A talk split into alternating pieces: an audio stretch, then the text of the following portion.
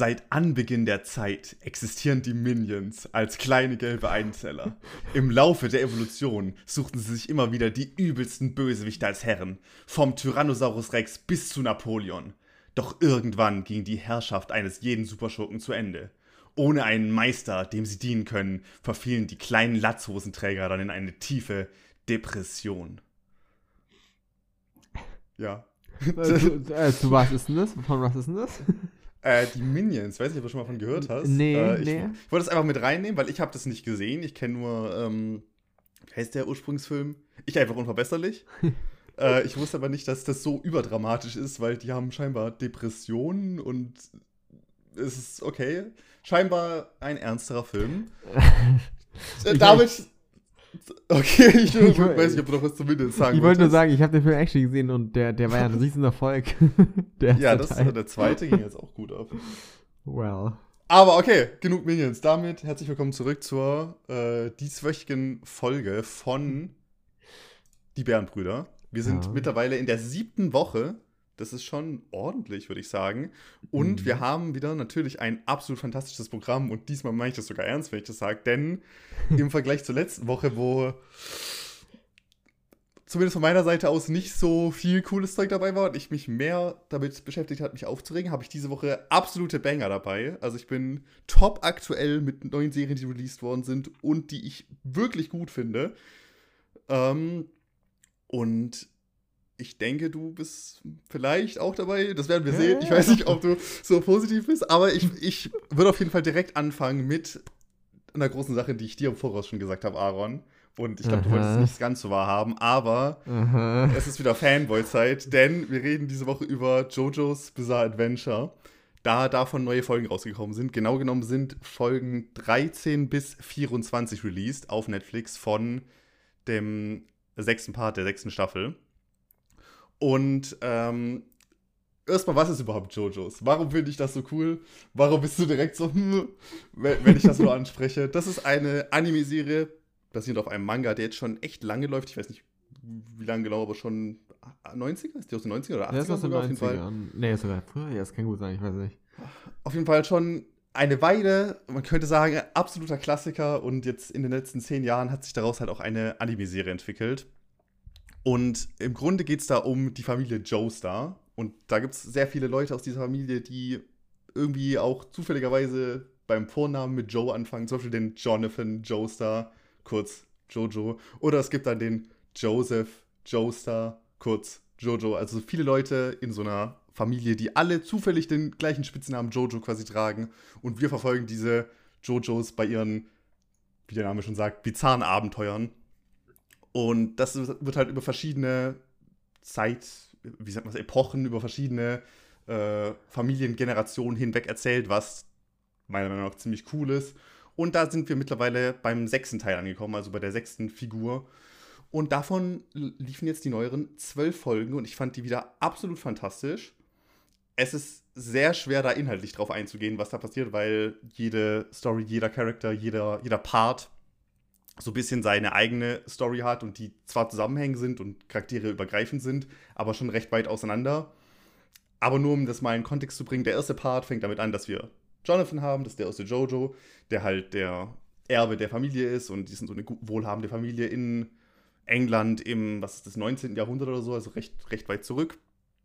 Ja. Und äh, ja, möchtest du ich was wollte sagen, der, der erste Fan? Part ist, ist 1986 erschienen. Also, falls, Okay. falls dich das interessiert.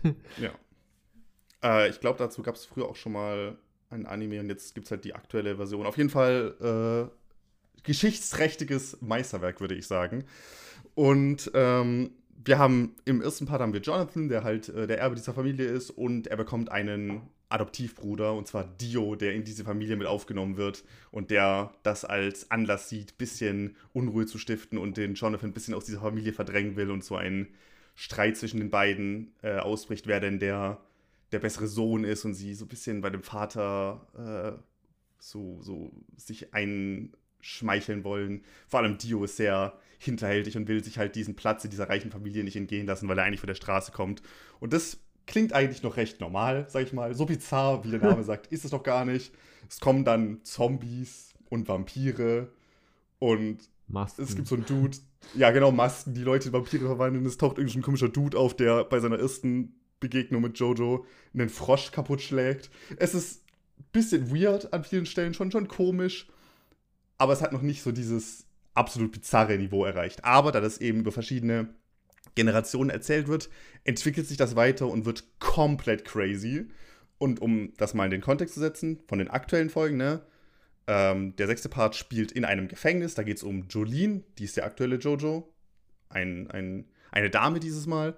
Die ist in einem Gefängnis, wird zu Unrecht quasi, es gibt so ein Setup, so eine Verschwörung. Die Leute wollen sich an ihrer Familie rächen. Sie wird ins Gefängnis geboxt und muss sich dort durchschlagen und hat mit vielen Bösewichten zu tun. Ähm, und da kamen die ersten zwei Folgen schon raus letztes Jahr und jetzt sind wir bei Folge 13 bis 24 von eben der Story von Jolene. Und nur um das mal nochmal kurz klar zu machen, inwie inwiefern sich die Bizarrität, das Bizarre in dieser Serie entwickelt. Die 13. Folge, also die von den aktuellen Folgen, beginnt damit, dass wir Hermes verfolgen. Das ist eine Kollegin von ihr, eine, eine Freundin, die auch im Gefängnis hockt. Und die hat die Fähigkeit, magische Sticker zu benutzen. Und sie kann die Sticker an Sachen kleben, dann werden die Sachen dupliziert. Das heißt, sie klebt einen Sticker auf einen Stift, dann hat sie zwei Stifte. Wenn sie den Sticker wieder wegmacht, zieht sich das wieder zusammen und es ist wieder ein Ding. Sehr spezifische Fähigkeit. Sie nutzt es, um einen Typ zwischen verschiedenen Rohren zu erwürgen, weil sie an dem Rache nehmen will. Und dann wird sie von einem unsichtbaren Alligator angegriffen. Es stellt sich aber heraus, dass das nicht nur ein unsichtbarer Alligator ist, sondern ein unsichtbarer Zombie-Alligator. Und da Zombies anscheinend nicht an die Schwerkraft gebunden sind, kann der an Wänden laufen. Ja. Das, okay. ist, das ist das Setup der aktuellen zwölf Folgen, okay? Das ist das, was am Anfang der ersten Folge passiert, von den aktuellen. Und dann ja. kommen noch elf Folgen hinauf und es entwickelt sich weiter. Ich will natürlich jetzt nicht spoilern, in welche Richtung das geht. Das ist absolut crazy. Aber wenn zwölf Folgen rauskommen und die so anfangen und du mit dieser Einstellung rangehst von, du hast einen unsichtbaren Zombie-Alligator, der an Wänden laufen kann und gegen eine Person kämpft, die mit Stickern Sachen duplizieren kann, bist du schon an einem Level von sehr bizarr, würde ich sagen. Also der Name hat sich inzwischen äh, sehr verdient. Und ich liebe das. Also ich, ich denke, das ist schwierig, dafür eine Empfehlung rauszugeben an Leute, weil ich denke, ein Großteil der Menschen wird es weird finden und nicht so cool und die Story ist an manchen Stellen auch gar nicht so gut, sondern einfach nur random. Es gibt immer wieder Charaktere, die echt flach sind und einfach nur komisch sind. Es ist so an vielen Stellen weird, um weird zu sein, aber ich liebe das, weil ich setze mich hin, jedes Mal, wenn neue Folgen kommen, guck die an einem Stück durch und denke mir, was zur Hölle passiert hier? Also ich kann bei keiner einzigen Szene wissen, was beim nächsten passiert. Du I würdest nicht davon ausgehen, wenn du eine Gefängnis-Storyline hast, dass ein unsichtbarer Zombie-Alligator ein wichtiger Teil davon wird. Actually schon. Ich liebe Serien mit Zombie-Alligatoren in Gefängnissen. Das ist unsichtbar. Er ist unsichtbar, Nische. okay? To be fair, ähm. gerade weil es so weird ist, hat äh, Jojo ja so unfassbar viel Meme-Potenzial. Das ist das, warum ja. es überhaupt äh, im Mainstream gelang äh, ist, mehr oder weniger, weil es eigentlich ein super nisch, also ein super krass nischiges Manga war, der eben dann mit dem Anime aber richtig äh, Popkulturstatus erhalten hat zu einem gewissen Grad. Ne?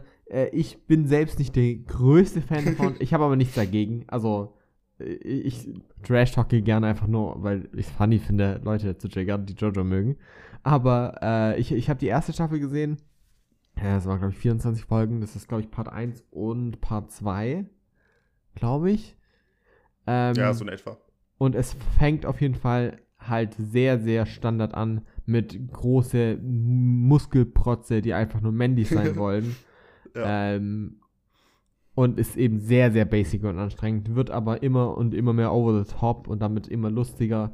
Ähm, und vor allem das ist das, warum ich es auf jeden Fall respektieren kann, auch wenn ich selbst jetzt nicht super krass davon unterhalten werde, ähm, hat es eine super kranke Ästhetik.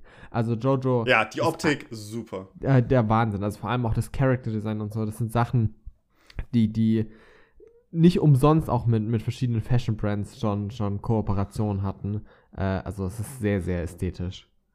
Und das, obwohl sie random sind. Also die, die Charakterdesigns sind, im neuen Part gibt es einen Dude, der hat so ein, so ein Netzoberteil, also er hat nicht wirklich ein Shirt an, sondern nur so ein Netz und darauf sind so Schuhe und die sind pink und das trägt er einfach die ganze Zeit im Gefängnis. Und ich liebe es dafür, dass Character Designs so ein Ding sind. Ähm, absoluter Favorite ist der Bösewicht aus Part 3. Der hat nämlich ein, ein riesiges äh, Herz an seinem Gürtel hängen, was die ganze Zeit in seinem Schritt rumbaumelt. Und es ist so.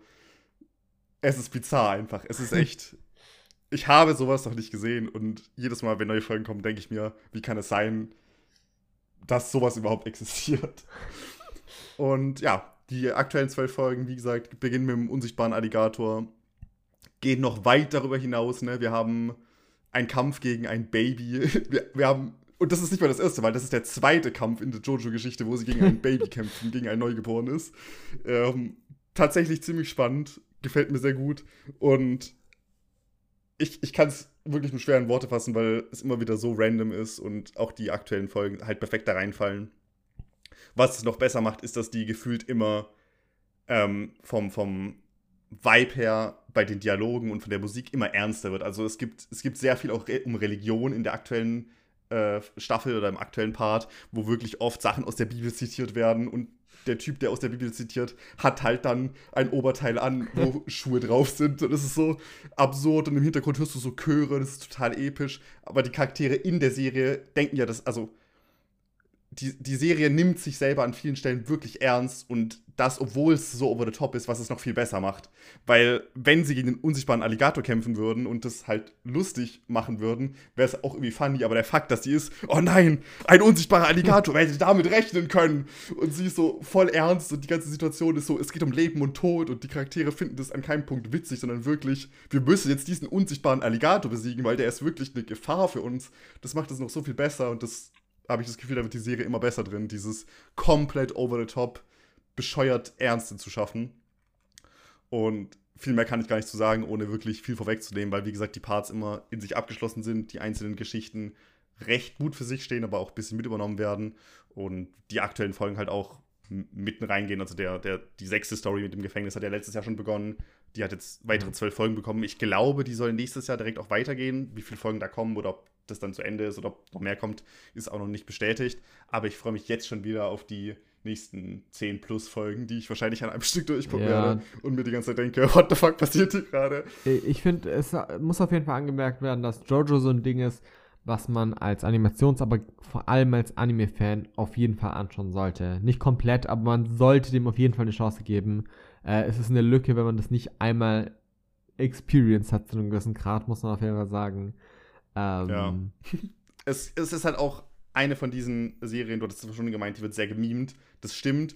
Die wird auch allgemein super oft referenziert. Also es gibt ja. vor allem im, im, im Anime-Bereich, aber auch allgemein, was Animationsserien angeht. Oder im Internet, überall, wo du unterwegs sein kannst, egal ob es Memes oder wirklich im seriösen Serienbereich, findest du so oft Referenzen zu dieser es Serie. irgendwelche Charaktere, irgendwelche Namen, irgendwelche Zitate. Es ist at this point sogar schon so, dass in anderen Serien gemimt wird darüber, dass es eine Referenz ist zu ja. einer anderen Serie. Also es gibt Serien, die damit spielen. Ist das eine JoJo-Referenz?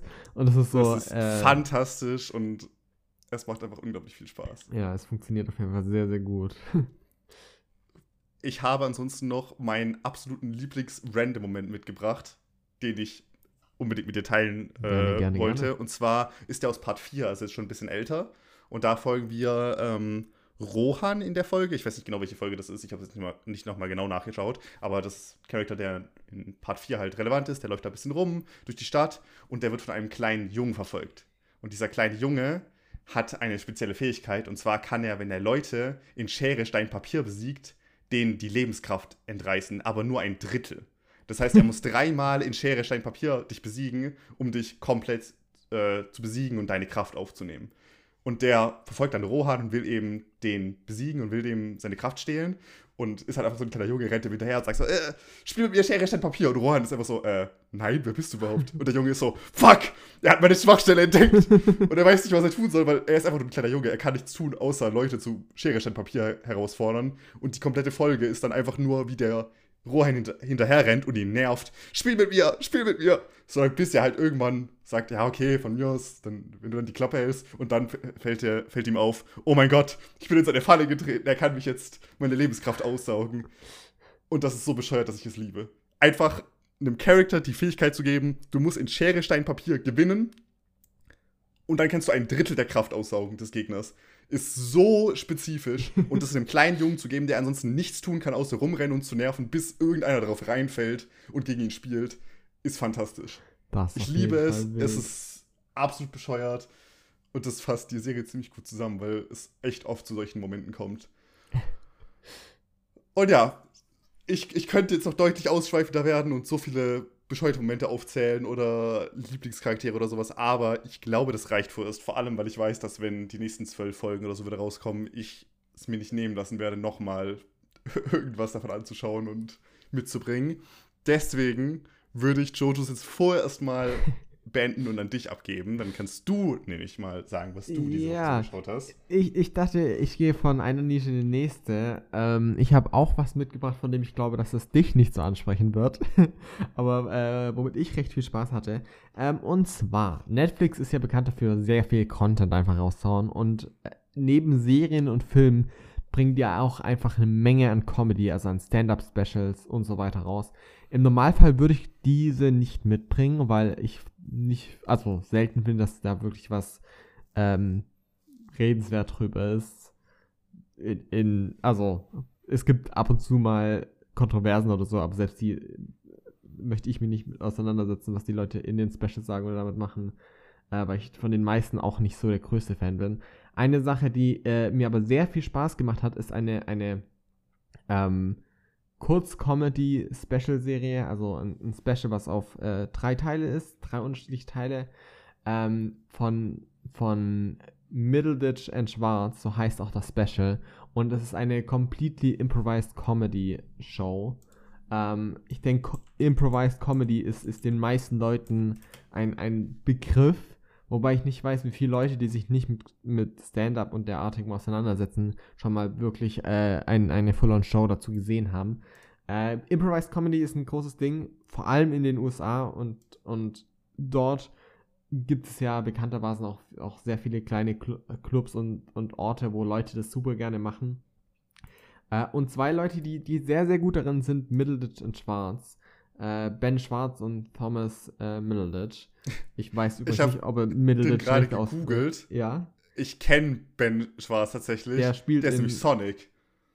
Oh. Das ist funny. Ich glaube, der spielt er oder ja. also einer von beiden spielt auch in DuckTales mit in der neuen Version. Ähm, Fun Fact. Glaube ja, ich. kenne den nur als, was ist das, Synchronsprecher oder Darsteller, der halt jetzt auch in den Sonic-Filmen mit vertreten ist und sowas. Daher habe ich den schon Also, gehört, äh, die sind, man kennt äh, Thomas Middleditch aus Silicon Valley, der Show, und Ben Schwarz aus Parks and Recreation. Also, das ja. sind beide äh, im Comedy-Bereich bekanntere Namen. Und worum und geht's in diesem Special ist jetzt basically, äh, wer Improvised Comedy kennt, weiß so, dass das das bekannteste Ding zu sagen ist, Improvised Comedy ist, du sagst, irgendwas passiert und du sagst ja und. Also basically ja und jetzt was geht weiter. Das heißt, du baust immer drauf auf und versuchst nichts abzublocken, sondern versuchst ein Comedy-Special aufzubauen. In dieser kleinen Special-Show geht es dann darum, dass sie am Anfang kurz mit dem Publikum reden. Äh, sie fragen so, hey, gibt es irgendwas in deinem Leben, was dich momentan beschäftigt oder ansteht? Äh, dann sprechen die das an und, und holen sich ein paar Infos, also die reden kurz so fünf Minuten, was schon relativ funny ist mit der Person und äh, von dort aus bauen sie dann das, das Special auf. Die erste Folge zum Beispiel heißt Parking Lot Wedding, wo eben es, es um eine Hochzeit geht und eben kurz Informationen geholt wird von einem äh, Zuschauer, einem Anwesenden, ähm, so ja, was steht bei den anderen? Und dann erzählt die Person von, von einer anstehenden Hochzeit, erzählt so ein paar witzige Charaktere. Und von dort aus ähm, entsteht dann eine sehr, sehr absurde Geschichte, die zum einen witzig ist, weil sie improvisiert ist und es viel mit, mit äh, Momenthumor zu tun hat. Zum anderen auch, weil eben äh, die Informationen vom, vom äh, Zuhörer, Zuschauer mit eingebunden werden und es halt äh, immer wieder recht lustige Callbacks gibt in Momenten, die du gar nicht erwartest. Und zum anderen, weil einfach sehr, sehr absurde Handlungsstränge aufgebaut werden. Äh, Stand-up-Comedies sind, sind immer so ein Ding, weil sie sehr stark damit fallen, wie man sie halt witzig findet, so. Äh, es gibt sehr, sehr viele Leute, die das auf unterschiedlichste Art und Weise machen. Bei Improv ist das Schöne daran, dass es äh, in Anführungszeichen eine Geschichte entsteht. Das heißt, äh, es gibt zwar keinen richtigen roten Faden, aber es entsteht halt sozusagen eine, eine Storyline, die einen Anfang und ein Ende hat, dabei vollkommen over the top ist und sehr absurd ist äh, und das einen sehr, sehr zum Lachen bringen kann. Gerade auch, weil äh, es sind ja nur zwei Personen, äh, die diese Charaktere, alle Charaktere in dieser Welt, ähm, die sie eben pro Folge kreieren, spielen und auch zwischendurch switchen, wer wen spielt. Also es spielt nicht immer jeder einen Charakter oder so, sondern sie switchen auch zwischen den Charakter durch, den sie spielen. Das heißt, sie strugglen allein schon immer wieder die Namen ähm, von den Charakteren, die sie on spot erfinden, sich zu merken und bauen dann auch dieses Struggeln mit in das Comedy-Special ein. Das heißt, Middleditch und Schwarz ist einfach äh, ein sehr, sehr amüsantes Improv-Comedy-Special, das äh, ich glaube, für Leute, die Improv überhaupt nicht mögen, ein bisschen cringy sein kann, I guess, gerade zu Beginn, aber was sehr, sehr, sehr gut mit diesem Over-the-Top-Humor und Moment-Humor spielt und deshalb so eine kleine Nischenempfehlung ist, die ich, die ich einfach mal raushauen wollte für Leute, ähm, die an sowas interessiert sind. Und ja, mehr, mehr habe ich gar nicht dazu zu sagen. Ich weiß nicht, Benji, hast du Spaß daran? Willst du dir Middleditch und Schwarz anschauen? Also es, es, klang schon lustig. Ich bin ja allgemein nicht so sehr äh, an sowas ja. interessiert in die Richtung. Ich werde deswegen vermutlich auch nicht reingucken. Ja. Aber falls ich so einen richtig langweiligen Tag hätte, was ich mir nicht vorstellen kann, aber falls ich so einen Tag habe, wo mir richtig langweilig ist und ich denke, oh, heute habe ich nicht genug gelacht, ich brauche unbedingt was Lustiges, dann würde ich einfach nochmal die zwölf Folgen JoJo's gucken. Aber falls ich die hätte, dann würde ich dann. vielleicht reinschauen. Da, das ist doch alles, was ich möchte. Ja, ja. schaut sich an, ist auf Netflix. Äh, es sind drei Folgen ab 50 Minuten. Äh, mehr gibt es dazu eigentlich nicht zu sagen. Ein kurzer Lacher. Das ist mir angenehm kurz dann. Ein kurzer Lacher. Äh, ich würde sagen, kommen wir von einem kurzen Lacher zu was, was auch Glücksgefühle wecken kann, aber an vielen Stellen vielleicht ein bisschen auch in die dramatische Richtung geht. Und zwar habe ich eine recht neue Serie geschaut. Die kam letzte, vorletzte Woche auf Netflix raus. Eine Miniserie, die heißt Lost Ollie oder im Deutschen Ollies Odyssey. Hast du davon überhaupt schon was gehört? Äh, tatsächlich nein. Ich schaue gerade, also ich versuche gerade rauszufinden, ob mir die Bilder dazu was sagen. Äh, ist das Stop Motion oder so? Äh, nicht Animation? ganz, aber es, also es ist äh, schon so eine, so eine Animationsdings in die Richtung auf jeden Fall. Um so einen kleinen Plüschhasen geht es da. Und das ist eine Show, die quasi gar keine Aufmerksamkeit bekommt. Also mhm. ich habe davon auch basically nichts bekommen. Ich habe geguckt, der Trailer hat irgendwie zwei, drei Millionen Aufrufe, aber das ist auf dem Netflix-Kanal, also das kriegt jedes Video dort. Mhm. Ansonsten hat es paar hundert Bewertungen auf IMDb oder so. Also man bekommt nicht wirklich viel von mit. Und das finde ich schade, weil ich fand die ziemlich gut. Ich habe die jetzt die letzten Tage über geguckt. Ich habe eigentlich jeden Tag eine Folge geschaut, also die letzten vier Tage. Ich habe heute Morgen das Finale geschaut. Oder vorhin halt. Ähm, und das sind vier Folgen. Wie gesagt, eine, eine Miniserie, die gehen so 45 Minuten immer. Und da wird halt die Geschichte von Olli erzählt und der ist halt ein kleines, so ein Plüschhase, so ein Spielzeughase, so ein Kuscheltier. Und der geht verloren, ne? Der ist lost. Hat halt eine Odyssee dann, je nachdem, ob man den englischen oder deutschen Titel besser findet. Und will halt zu seinem Besitzer, zu seinem Jungen, dem er gehört, halt zurückfinden. Erinnert vom Setting also sehr stark an Toy Story, weil du hast halt diese Spielzeuge und der ganze Vibe, mhm. der transportiert wird, dieses, es ist so family-mäßig und recht süß und so wholesome und hin und wieder auch ein bisschen lustig. Also hat so ein bisschen diesen Toy Story-Vibe und es ist schwer, das nicht miteinander zu vergleichen, wenn du halt so eine ganz bekannte Serie oder eine Filmreihe hast, die genau dieses Setting hat mit diesem Spielzeug, das halt lebendig wird und so. Es macht sich aber schon selbstständig, sag ich mal, im Laufe der Zeit die Show und geht für mich stark von dem Toy Story-Vergleich weg. Allein durch den Look, weil, das ist erst was auffällt, es sind halt Realaufnahmen, also du hast wirkliche Schauspieler, die da rumrennen und halt ihre Rollen spielen. Und in diese Realaufnahmen werden halt die Spielzeuge rein animiert. Ja. Und das sieht wirklich gut aus. Also, es gibt sehr viele Momente, wo ich mir nicht sicher war, ist das jetzt das Spielzeug, was der Dude der Hand damit rumrennt, oder ist das gerade eine animierte Szene? Also, es ist wirklich in den meisten Fällen auf einem sehr hohen Niveau und es tut der Serie ultra gut, dass diese Charaktere so gut aussehen, weil du hast durchgehend zwei, drei Spielzeuge auf dem Screen rumhüpfen und der Fakt, dass du das wirklich glaubst, dass die da real sind und die nicht so billig rein animiert aussehen, tut er wirklich gut. Also bin ich sehr, sehr ähm, positiv überrascht davon gewesen, wie mhm. gut das Ganze aussieht, weil es, denke ich, noch ein bisschen schwieriger, also es ist nicht insgesamt schwieriger, das ist natürlich Auslegungssache, wie du siehst. Wenn ich wieder den Toy Story-Vergleich mache, ist es da einfacher, das quasi passend mit der Welt zu designen, wenn alles animiert ist. Und hier ist es ja. gefilmt und du hast diese Charaktere rein animiert. Ich will jetzt nicht sagen, es ist schwieriger, das zu animieren als ein Toy Story-Film, ne? will ich gar nicht sagen. Nur dieses Zusammenspiel von äh, menschlichen Charakteren und animierten äh, Figuren, die dann im Haupt, äh, Hauptfokus stehen, sag ich mal, der Show, finde ich, ist schwieriger zu nailen, weil es dann oft dazu kommen kann, dass du denkst, ah, hier sah das Bild nicht so gut aus, der Charakter war irgendwie, mh, hm, der Schatten hat dir nicht gepasst. Keine das Schöne, das, das, Schöne, Angenehme ist halt, dass sie, dass sie äh, die Spielzeuge wahrscheinlich in echt haben, das heißt die perfekten Referenzen haben, was du zum Beispiel in einem genau. She-Hulk nicht hast. Währenddessen du ja, also du hast. Nein, das war gar nicht so gemeint, sondern im Sinne von, du hast keine echte Referenz für She-Hulk. Das macht das Ganze schwieriger. Währenddessen du hier, wenn du das Spielzeug in echt bereits hast, hast du immer die, das perfekte Material, äh, Referenzmaterial zu, wie sieht es in welchem Licht aus, wie sieht das Material aus. Ja. Ähm, was halt dem Ganzen wahrscheinlich sehr geholfen hat, das, das äh, gut aussehen zu lassen. Und ich finde, äh, genau, ich, die haben es absolut genäht. Also es gibt, wie gesagt, Momente, wo ich mir nicht sicher war, ist es jetzt animiert? Haben sie die Puppe oder diese Figur wirklich der Hand und haben nur das Gesicht drauf animiert, weil manchmal bewegt sich das Gesicht davon. Ist das gerade absolut nicht animiert und das ist einfach nur von weit weg gefilmt? Ist es gerade komplett CGI? Bei manchen Momenten fällt es dann ein bisschen auf, wenn der Hase irgendwie besonders schnell rumhüpft oder so, siehst du, was weiß ich, was im Licht dann, dass es mal nicht ganz perfekt aussieht, aber es sind wirklich Kleinigkeiten für eine Serie, finde ich, die sieht super gut aus und besser kann man diesen Look eigentlich nicht durchziehen, meiner Meinung nach. Und das hat mir sehr geholfen, die ganzen, also die Texturen und wie die Charaktere designt sind. Es gibt so einen kleinen pinken äh, Teddybären halt.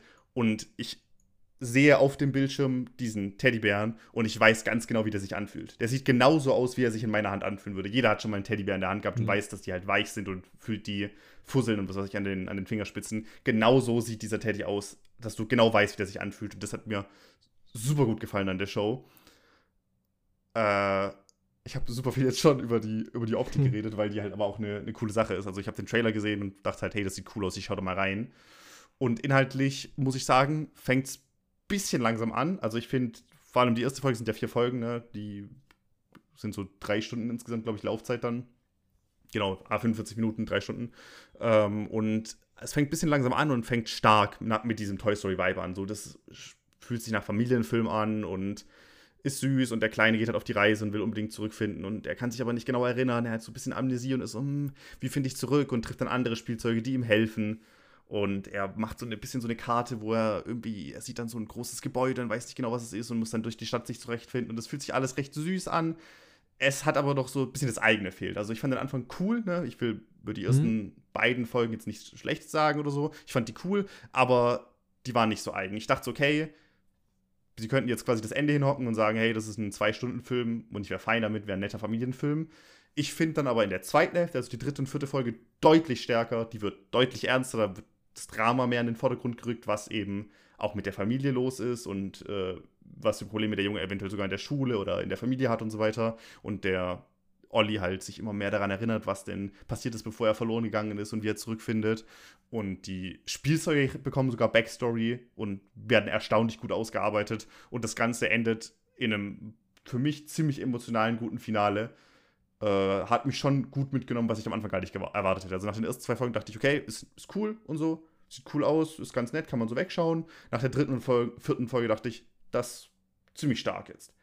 Da sind immer noch Lücken drin und ich finde es nicht perfekt. Und hin und wieder dachte ich so, okay, wie ist das jetzt passiert? Oder das ergab für mich jetzt wenig Sinn oder okay. Es ist aber nicht schlimm. Also der, die Optik und der Vibe trägt es sehr stark durch. Und ich war sehr zufrieden, als ich es fertig geguckt habe vorhin und dachte mir so, wow, das war wirklich schön jetzt, erstaunlich emotional zum Ende, hin, dass ich mir wirklich so gedacht habe, wow, das hat mich jetzt schon irgendwie berührt, die Story, was ich am Anfang gar nicht erwartet hätte. Und das finde ich stark, dass sie das dann vor allem in der zweiten Hälfte noch so umgerissen haben. Und äh, was so die Humorseite angeht, ne, vor allem in den ersten beiden Folgen, ich finde es nicht super witzig. Es ist halt so, so die Toy Story-Sachen sind schon abgenutzt, was diese kleinen Spielzeuge, die halt dann Probleme mit damit haben, durch eine Tür zu kommen oder ja. ein Hund rennt rum, wie man das halt aus so einem Setting ein bisschen erwarten Physical würde. Comedy wahrscheinlich. Genau, also wie, genau wie man das erwarten würde, finde ich nicht so super. Vor allem in der zweiten Hälfte machen sie dann aber auch ein bisschen mehr, wo ich mir dann so dachte, okay, das ist erstaunlich hart für so ein Familiensetting, sag ich mal. Es gibt eine Szene, wo ein Kuscheltier auseinandergerissen wird und dann die, die wie nennt man das denn, so die Wolle oder diese Dinge so rausquellen und der reißt da die Sachen raus und es ist so super, also es ist theoretisch super graphic, es sieht so super Gewaltdings, es sieht halt süß aus, das weil es halt erinnert mich an Teddy ist. ja, It Takes Two hat genau auch so diesen, hat genau so diesen Humor. Ja. Ähm, und das finde ich dann erstaunlich stark. So, da finde ich, findet es auch dann so seinen eigenen Stand, ne? Der, der Look macht's eigen und vor allem dann in der zweiten Hälfte der Vibe wird ernster, es wird erwachsener und so weiter, was ich nicht erwartet habe, was ich dann erstaunlich cool fand und was im, im Kontrast zum ersten vor allem funktioniert. Und dann ist auch der Toy Story-Vergleich komplett hinfällig, weil in Toy Story werden die nicht brutal ja. getötet, so die, die Spielzeuge.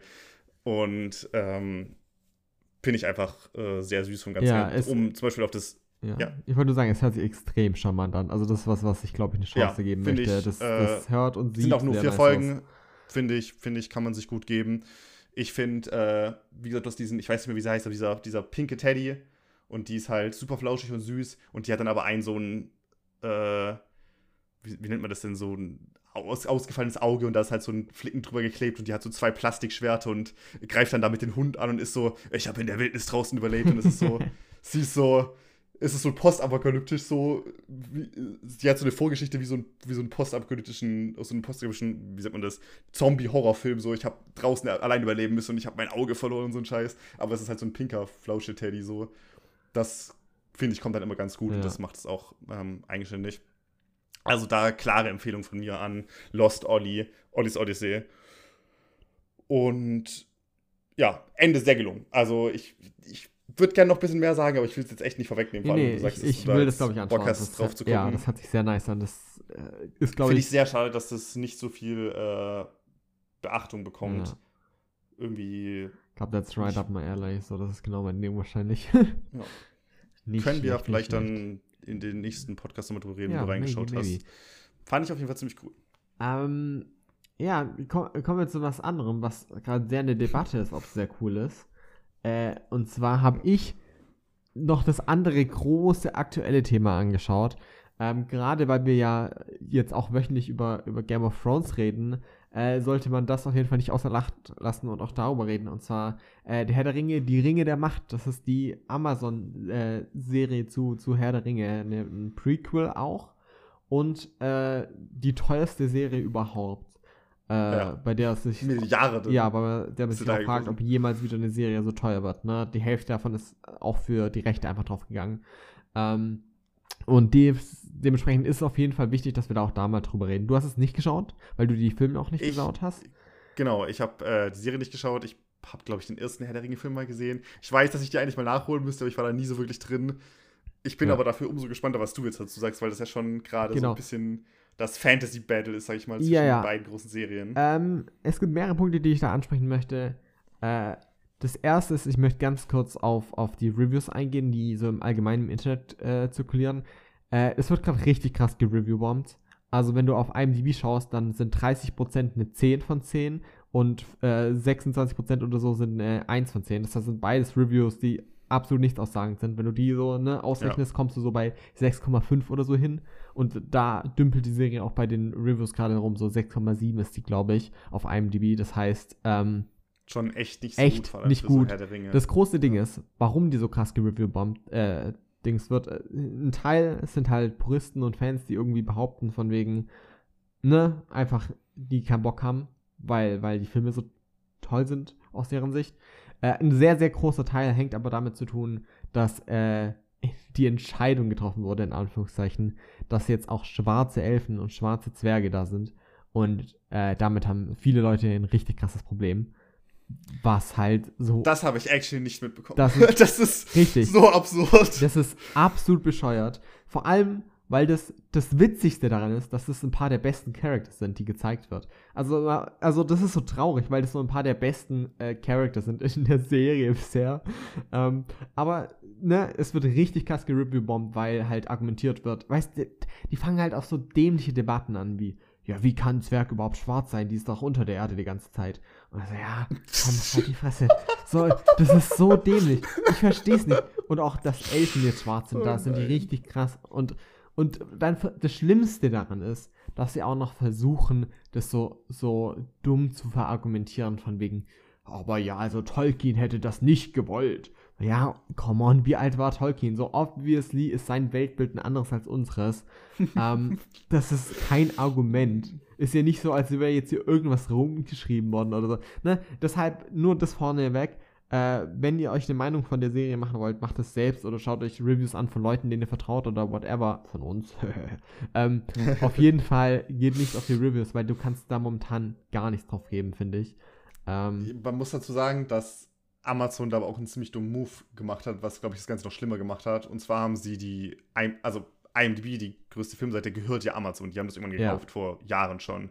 Und sie haben das zum ersten Mal jetzt gemacht, dass sie die Reviews disabled haben für eine gewisse Zeit. Ja. Weil halt das gereviewbombt wurde. Und das ist halt natürlich noch dümmer, wenn du sagst, hey, dieser andere große Dienst, wo man Filme bewerten kann, da nehmen wir die Einstellung raus, unsere eigene Serie zu bewerten, weil die wird so schlecht bewertet. Ja. Natürlich warten die einfach, bis es wieder online ist und bomben dann noch, noch mehr rein. Mehr, ja, Diese, genau. So eine, so eine extra Wurst quasi machen für die eigene Serie, weil man zufällig beide Dienste besitzt ist. Und dann verargumentiert man sich noch mehr damit, ja, schaut, schaut doch, die wollen uns mundtot machen. naja, Alter. Ach. Es ist auf jeden Fall, das ist eine ganz, ganz toxische Debatte, die, die ich gar nicht, also ich möchte es ansprechen kurz und sagen, ne, dass es alles Bullshit ist. Ähm, ja, kriegt man halt auch einfach mit von genau. Seiten, wenn man ähm, irgendwas.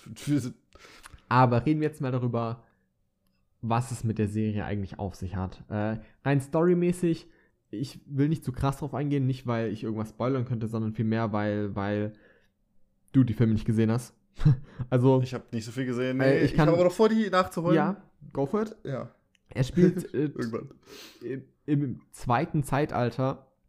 Ähm, also einige, einige Jahrtausende, glaube ich, sogar vor äh, den Herr der Ringe-Filmen und erzählt auch die Geschichte von Sauron in einem gewissen Grad. Äh, wir bekommen einen Charakter, den wir bereits aus den Herr der Ringe-Filmen, ein paar Charakter, die wir bereits aus den Herr der Ringe-Filmen kennen, die eben auch hier eine tragende Rolle spielen, eben in ihrer äh, sehr jungen Version.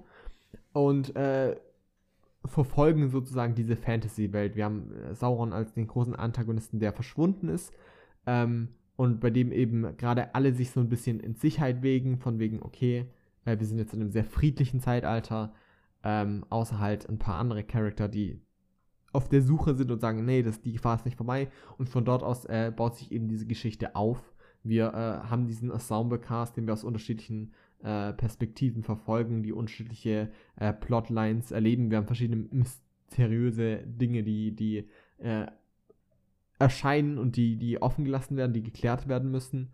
Ähm, und das ist basically it. Die Serie ist aus einem Grund perfekt. Und zwar, dass sie die perfekte Antithese zu, zu Game of Thrones ist. Nicht im Sinne von schlecht oder gut, sondern im Sinne von, es ist sehr nice, dass diese zwei Serien gleichzeitig erscheinen, weil die beide unfassbar aussehen und weil die beide ähm, die, die zwei Spektren basically von, von Fantasy mitunter erzählen. Äh, Herr der Ringe ist dabei, die Ringe der Macht ist, ist so das klassischste Fantasy, das du dir vorstellen kannst. Mit ne, Menschen, die mit Tieren sprechen können, zum Teil oder Insekten, mit Elfen, äh, Elben, mit Zwergen, mit dem bösen Bösen, ne, diesen, dieser bösen Macht. Ja, einfach kompletter Klassiker, was auch vermutlich sogar teilweise davon mit so noch mehr etabliert wurde, ne? Genau, und was ja. natürlich auch also äh, Game of Thrones, was auch Game of Thrones mit inspiriert hat im Großen, äh, ne, was ja auch bekannt ist. Äh, und auf Game of Thrones hast du dann das, das äh, Pardon dazu, was deutlich äh, weniger Fantasy hat, das heißt, die ganze Fantasy, die es hat, fühlt sich mehr grounded und mehr nach Reality an und dann äh, ist es viel, viel mehr äh, Character Intrigen, Plot driven im Sinne von äh, ja. Wie verhalten sich diese Charaktere? Und so vorneweg, bevor irgendwie gesagt, wie ich, wie ich die Serie finde, finde ich, dass es super gut ist, dass wir die zwei Sachen haben. Weil es ist sehr, sehr schön, die zwei Spektren ab, äh, also zu erzählt zu bekommen. Äh, es ist sehr, sehr schön, diesen Vergleich zu haben. Also es macht viel, viel mehr Spaß, es anzuschauen, wenn ich weiß, ich habe beide Serien, die ich immer miteinander vergleichen kann, finde ich. Also das finde ich super cool. Und das ist auch schön, weil äh, die, das letzte, was so angepriesen worden ist als ähm, hahaha, wir machen jetzt äh, Game of Thrones Konkurrenz, war halt The Witchers, was ich nicht sagen möchte, dass es schlecht ist oder so, aber was, ich will das sagen, ich finde es schlecht. Ich mochte das auch nicht so, aber es ist vor allem, es ist vor allem sehr, sehr weit weg von was Game of Thrones ist. So, äh, es ist eine ganz andere Art von, von äh, Erzählung, währenddessen äh, die Ringe der Macht deutlich ähnlicher ist und gleichzeitig aber auf eine andere Art und Weise. Das heißt, es ist auch ein Ensemble-Cast. Ähm, du, du hast auch eine große Welt, die du, die du ähm, mit erzählt bekommst. Du hast auch nicht Intrigen, aber du hast äh, äh, zum gewissen Grad eben äh, viele Reiche, die du äh, zu sehen bekommst. Und es ist sehr, sehr schön, diesen Vergleich zu haben. Ich hätte mir fast gewünscht, dass, dass Netflix noch irgendwie mitgezogen hätte und ihre eigene Fantasy-Serie mit rausgebracht hätte, wie, was weiß ich, Avatar. aber in irgendeiner Form. Ähm, es ist auf jeden Fall sehr schön, dass das. Äh, wir leben so in einem Zeitalter, wo die, die Streaming-Dienste sich sehr krass bekriegen und es hat zu dem Nachteil, dass Leute halt plötzlich wieder super viel Geld für Streamingdienste ausgeben muss, was ich auch verstehen kann, dass man davon abgefuckt ist. Aber was halt den großen Vorteil hat, dass es endlich wieder Konkurrenz gibt und, und Serien wirklich äh, versuchen, sich gegenseitig auszu, äh, auszuschauen. Also die sich gegenseitig um die zu übertrumpfen. Zu übertrumpfen, genau. Ähm, ja. und, und das ist sehr, sehr schön. Äh, die Ringe der Macht sieht dabei unfassbar gut aus. Also, es, man sieht es an, wie teuer der, dem ist. Also, Game of Thrones sieht unfassbar gut aus. Äh, Game of Thrones sieht auch vor allem unfassbar gut aus wegen äh, Japot, wegen dem Showrunner der Serie, der eben ein sehr, sehr gutes Auge hat. Ähm, und also natürlich auch wegen anderen Sachen, aber, aber er sorgt dafür, dass es einen super krassen Stil hat und sehr, sehr ähm, ästhetisch daherkommt. Der Herr der Ringe, vor allem die Ringe der Macht, äh, sieht vor allem aber auch gut aus, weil es Unmengen an Setpieces hat. Du springst in dieser Welt sehr krass herum, von wegen, hier ist die riesige Stadt von den Elben, hier ist die, die Stadt der Zwerge. Das heißt, du hast unfassbar viele Setpieces, die krass aussehen und hast eine riesige Welt, die du zu Gesicht bekommst, was halt auch richtig krank gut aussieht. Du hast auf der anderen Seite ein bisschen äh, oftmals Dinge, die meines Geschmackes nach viel zu clean aussehen.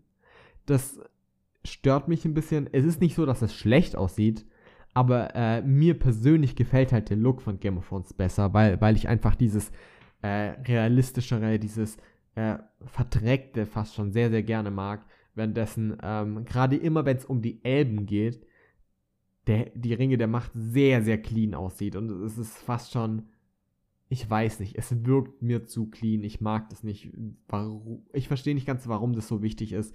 Gerade weil an anderen Pieces immer super krass aussieht. Äh, wenn die Zwerge gezeigt wird, ähm, ist das alles viel, viel schon grittier und so.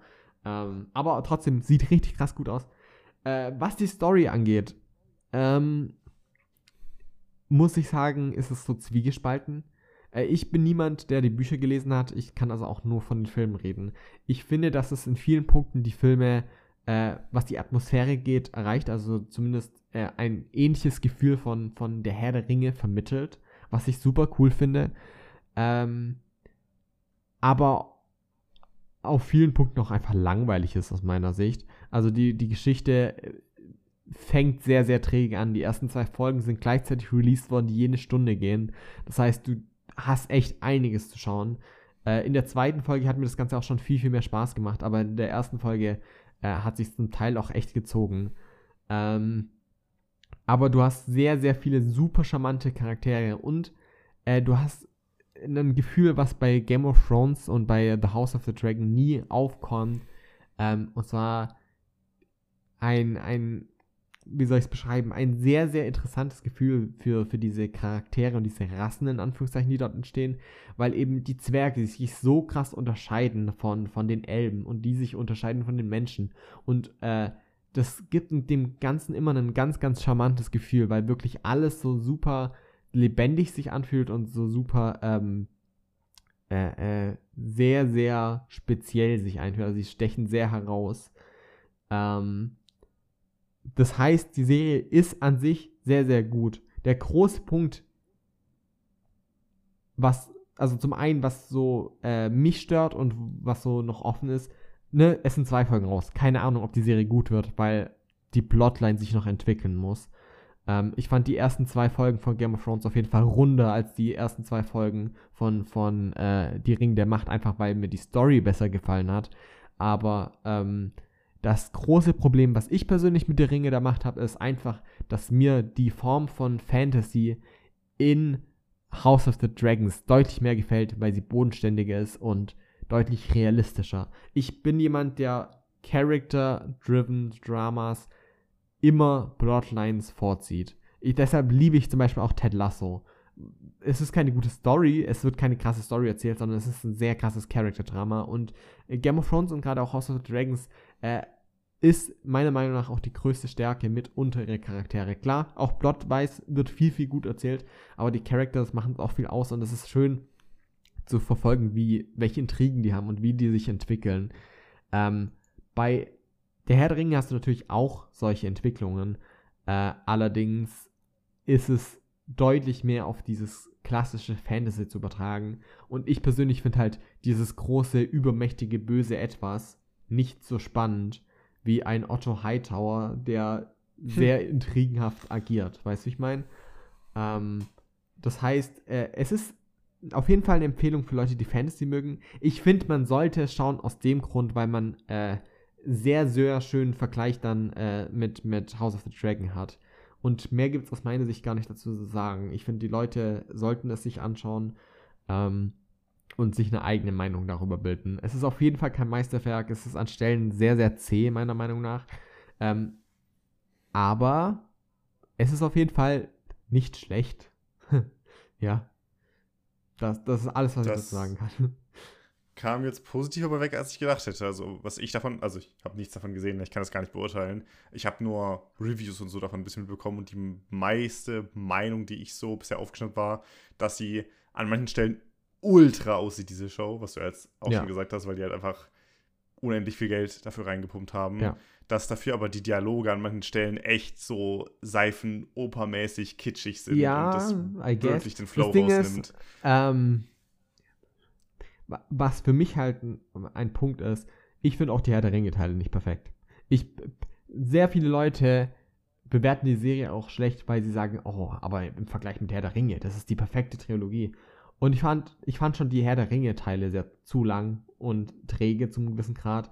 Also vieles, was mich an der Serie stört, hat mich schon in den Herr der Ringe-Filmen gestört, was halt den meisten Leuten nicht so geht. Die meisten Leute finden die Herr der Ringe-Filme so unfassbar perfekt, dass sie halt ähm, gar nicht diskutieren wollen, wie sie die Serie finden. Also ich meine, ähm, ja. Äh, ne, die Dialoge sind nicht perfekt, an vielen Stellen aber super. Das ist so, ich finde die Serie ist, ist deshalb sage ich, die, die, die Game of Thrones Sachen sind runder momentan in House of the Dragons. Ähm, bei bei äh, Die Ringe der Macht ist es deutlich ambivalenter.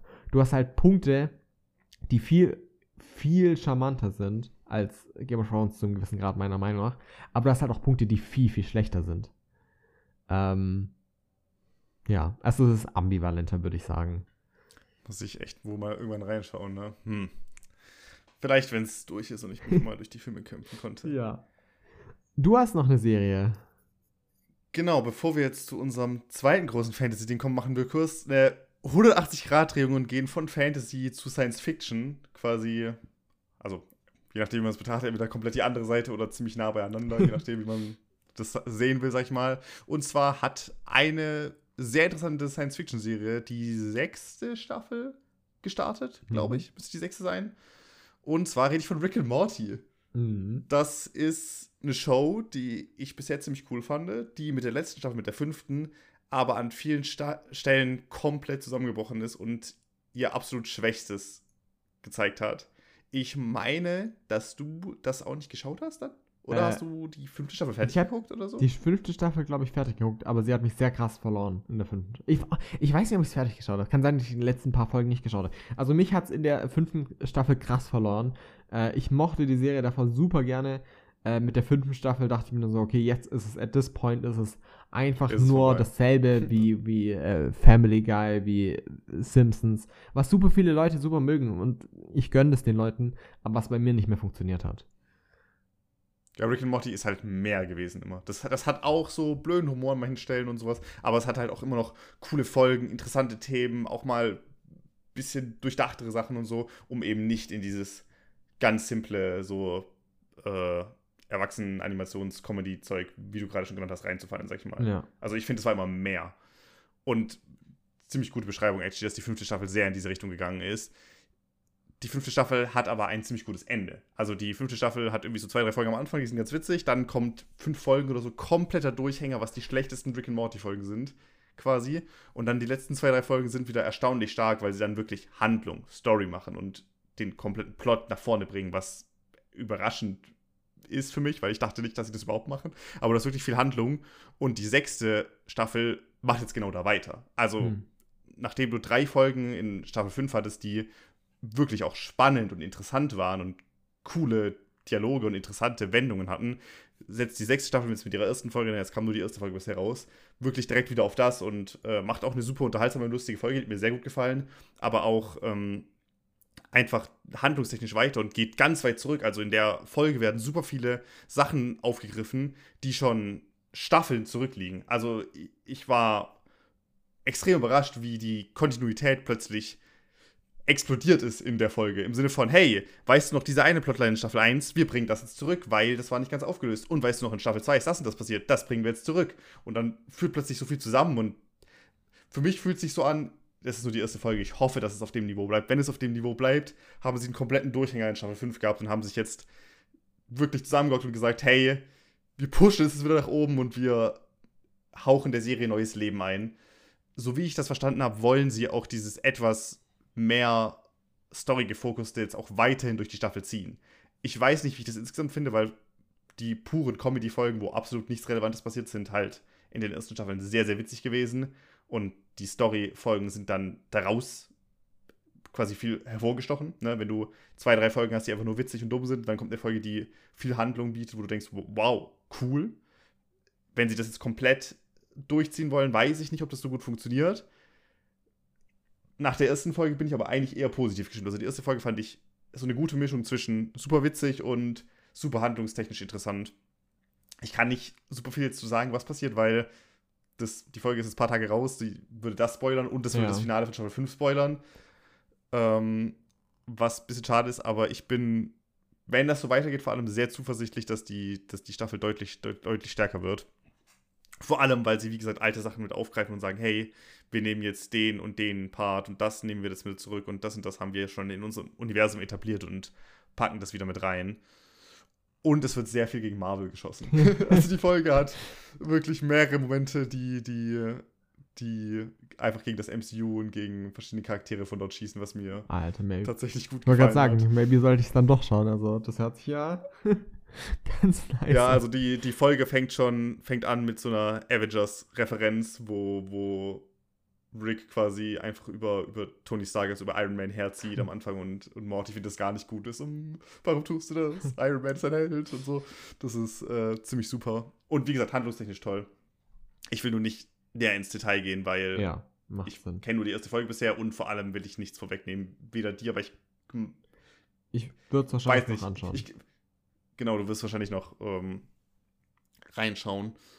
Und ich habe eigentlich nichts Negatives. Also die erste Folge hat mir wirklich, wirklich gut gefallen und ist eine so von den zumindest Top 10 Folgen Rick and Morty bisher. Okay, dann, dann lass uns. Ich will jetzt nicht sagen, die super stark ist, aber wir werden wahrscheinlich noch Ich wollte jetzt sagen, lass uns auf jeden ich Fall. Ich will jetzt auf jeden Fall drüber reden, wenn die restliche genau. Staffel raus ist, zum Beispiel.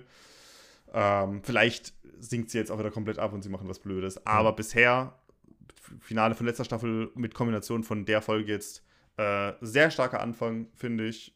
Und das ich tue mich so schwer, das auszuformulieren, aber es, es, das Herz, was gebrochen wurde mit der fünften Staffel, haben sie jetzt so langsam angefangen, wieder zusammenzuflicken. Und wenn sie so weitermachen, bin ich wieder fein damit so. Weil ich fand die fünfte Staffel wirklich sehr nervig.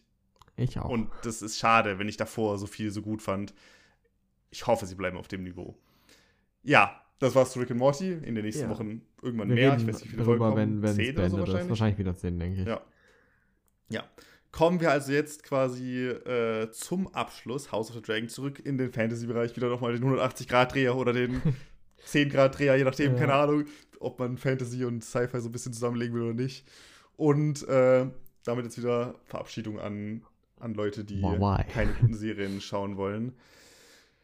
Ja, die dritte Folge. Ja. Ich möchte als, als, als allererstes sagen, zur dritten Folge, das ist die erste Folge, die ja jetzt krasse Actionsequenzen hat, wo ich mir dachte, wow, cool, krass. Das ist aber auch die erste Folge, wo ich Momente hatte, wo ich dachte so, hä, was soll das jetzt? Das ist weird. Also ich bin zum ersten Mal ein bisschen zwiegespalten, ob ich die jetzt, wie ich die jetzt fand. Okay, Ich weiß nicht, ob es dir ähnlich ging. ich, ich bin sogar abgefuckt von der Folge. Du bist abgefuckt, Also, okay. ähm, okay, für mich ist das die schwächste Folge bisher, was interesting ist, weil sie im Internet bisher, so wie ich das wahrnehme, als die beste Folge wahrgenommen wird der Serie bisher. Also von allen Reviews, Weil die ich sehe halt- und auch auf IMDb wird sie als die beste Folge der, der Serie bisher wahrgenommen. Und für mich ist das äh, die, die am ähnlichsten zu Staffel 8 ist. Von Plot Convenience, von Inkonsistenz, von Sachen, die mich stören. ich finde, ähnlichstes Staffel 8 trifft zu, aber es ist immer noch weit weg. Also ich finde, ich sehe das, das was du sagst, dass sie ein bisschen so in diese Richtung von, wir sind jetzt wieder so, hey, dieser Charakter ist irgendwie da und macht das und das und das ist alles ein bisschen unlogisch, dass sie ein bisschen in diese Richtung gehen, verstehe ich. Ich fand es aber immer noch, ich fand es nicht scheiße so. Ähm, lass uns, Das ist der große lass uns Unterschied zu ganz kurz, kurz recappen, was ist in der Folge überhaupt äh, passiert. So, wir, wir haben in der letzten Folge damit geendet, dass, dass äh, Daemon Targaryen und äh, The Sea Snake sich verbündet haben, oder zumindest erschien so, um äh, gegen den Crabfeeder, den Krabben, wie heißt er im Deutschen? Krabbenspeiser, äh, zu, zu Ja. kämpfen und sich gegen äh, ihn ähm, zu, zu bewähren. Äh, und genau da setzt die Serie an. Sie, sie fängt mit einer kurzen Actionsequenz an und erzählt dann, dass eben äh, wieder ein, natürlich wieder ein Timeskip war und ähm, sie bereits sehr lange in diesem Krieg sind. Es geht darum, dass sie auch nicht sonderlich weit in diesem Krieg ko- gekommen sind und die Leute ähm, fast schon am Verlieren sind. Und auf der anderen Seite spielt der Rest der Folge ähm, im äh, Wald sozusagen, weil eben der König In Wald. im Wald, ja, weil der König Ja, und seine ja. Frau, die ja eben in der letzten Folge die Tochter von Hightower äh, geheiratet hat, ähm, Alicent, ja. Alicent, genau, und mit ihr eben äh, auch jetzt einen Sohn hat und sie bereits wieder schwanger ist und ähm, die sind auf große Jagd. Es ist basically das, was in der ersten Staffel Game of Thrones hätte erzählt worden äh, sollen, wo, wo äh, Robert, Robert, auf die Jagd geht. Und äh, hier ist es richtig schön inszeniert, wie es hätte sein sollen. Also eine größte Jagd. Natürlich hatten die kein Budget in der ersten Staffel. Das ist der Grund, warum Ja. der ersten Staffel die da zu dritt in den Wald laufen.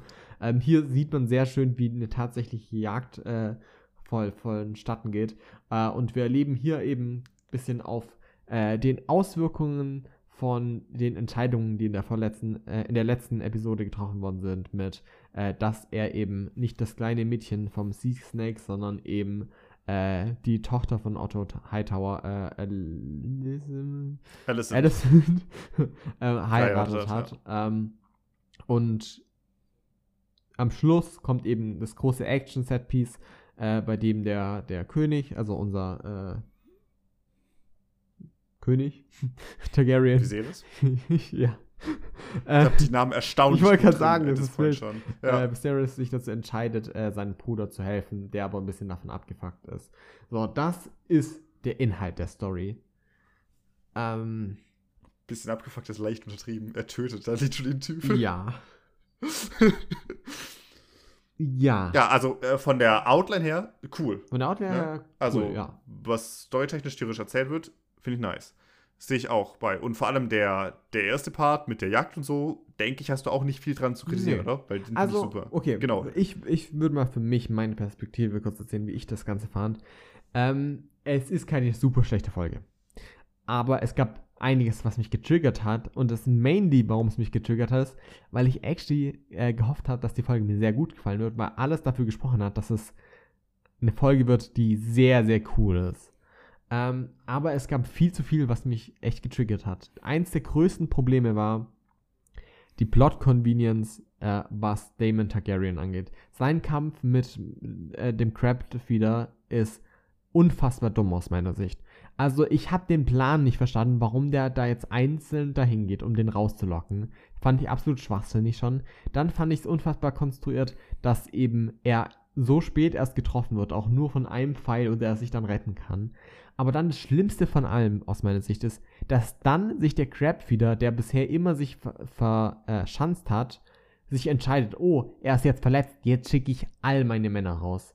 Das habe ich nicht verstanden, warum er das machen wollen würde, wenn er schon verletzt ist. Warum lässt er nicht die, die schon draußen sind, den angreifen? Äh, also unfassbare Blood Convenience aus meiner Sicht. Ich fand es äh, sehr, sehr dämlich. Also mich hat die Schlacht sehr gestört. Ähm, das andere, was mich gestört hat, ist, und äh, ich weiß nicht, ob das nur ich bin, ich fand die Optik an ein paar Stellen ein bisschen anstrengend. Und zwar gab es ein bisschen CGI von den Tieren. Ich weiß nicht. Ob, also, ja. das hat mich gestört, weil ich fand, das sah weird aus. Ich fand, das äh, sah nicht dem Niveau aus, was die Serie sonst hat. Ähm, also da, die, die, es gab, gab eben auf der Jagd äh, verschiedene Tiere, die encountered werden, die mich getriggert haben. Und eine Sache, die mich getriggert hat, ähm, und das ist so ein bisschen ich, das weiß nicht, ob du das so siehst, ähm, so langsam merke ich halt, die Serie muss diese Timeskips haben, damit sie funktioniert. Und das ist ein großes Ding, das in der Serie auch weiterhin so der Fall sein wird.